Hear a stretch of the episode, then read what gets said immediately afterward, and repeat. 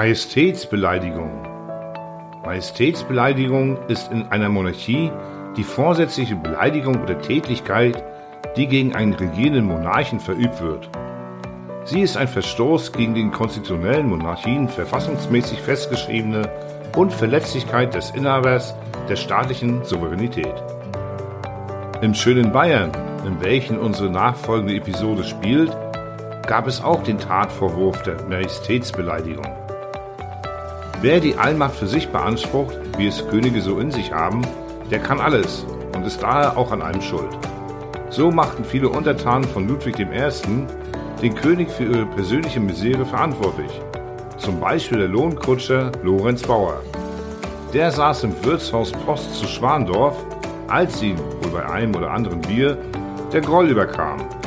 Des Öfteren hört der Kutscher von Passanten, sie würden doch lieber die Eisenbahn nehmen, diese neue Erfindung, die auch Bayern eroberte.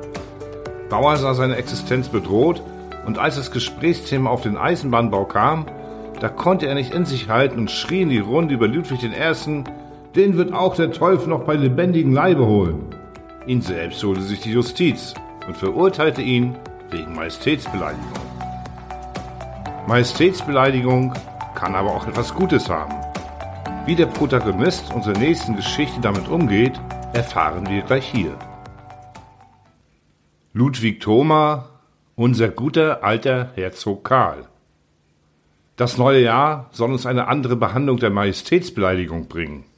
Ich will es nicht entscheiden, ob die Neuerung viel besser wird in der deutschen Welt, aber eins weiß ich und eins bedauere ich. Mein alter Freund Simon Lackner wird sich nicht mehr so leicht ein billiges Winterquartier verschaffen können.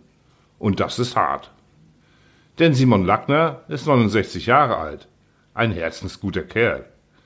Jetzt soll er als Greis eine neue Methode ersinnen, nachdem er 16 lange Jahre hindurch mit der alten so schöne Erfolge erzielt hat. Ihr lieben Mitmenschen, denkt euch in seine Lage. Von Jugend auf war er ein stellenloser Schreinergehilfe, ein fahrender Handwerksbursche.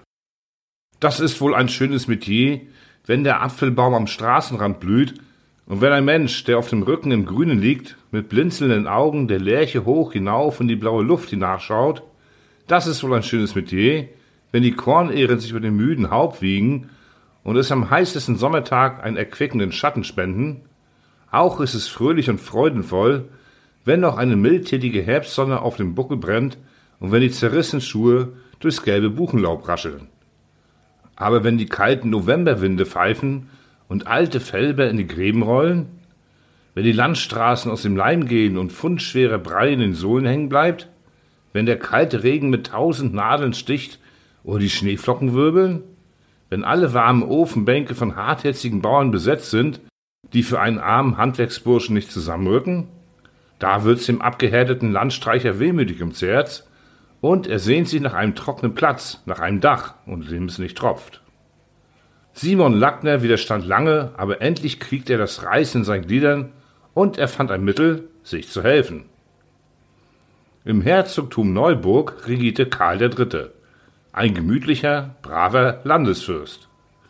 Natürlich, Simon Lackner kannte ihn nicht, aber er stand auch in gewissen Beziehungen zu ihm, denn wo er in einem Bauernwirtshaus eine halbe Bier trank, sah er von der Wand das dicke Gesicht Karl III. herunterlächeln und er begriff die Gutherzigkeit, welche sich in dem breiten Mund, in den hängenden Backen des Landesherrn ausdrückte.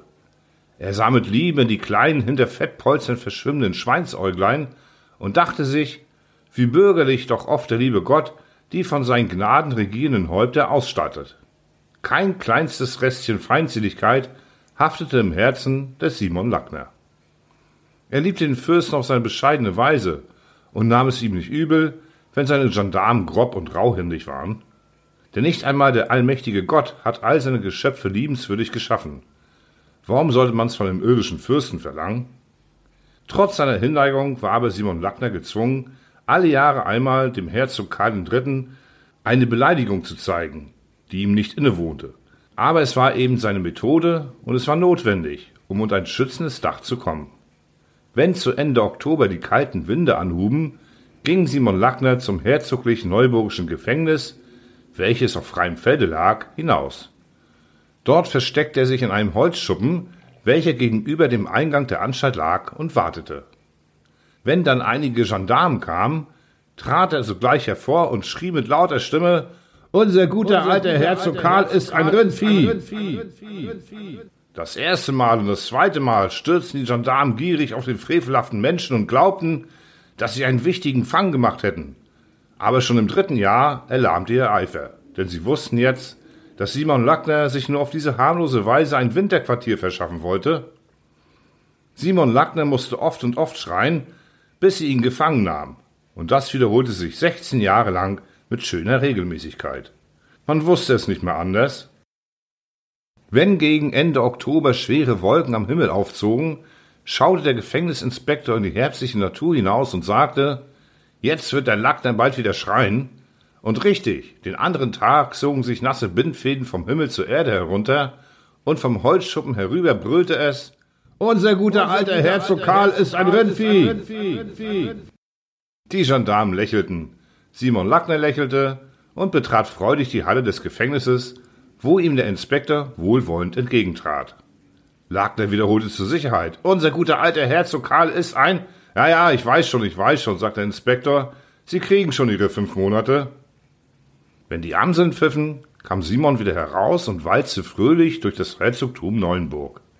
Und wo er in einem Wirtshaus das Konterfei seines lieben Karls III. sah, lächelte er ihm verständnissinnig zu. Er hat ja nicht vergessen, ihn den guten alten Herzog zu nennen, und das mit dem Rindvieh war nicht ernst gemeint. Majestätsbeleidigung wird es bald nicht mehr geben, denn jetzt wollen sie den schönen Paragraphen ändern, mit dem mein Freund Simon Lackner seit 16 Jahren sich recht und schlecht über die Wintersnot hinweggeholfen hat. Ist das nicht hart?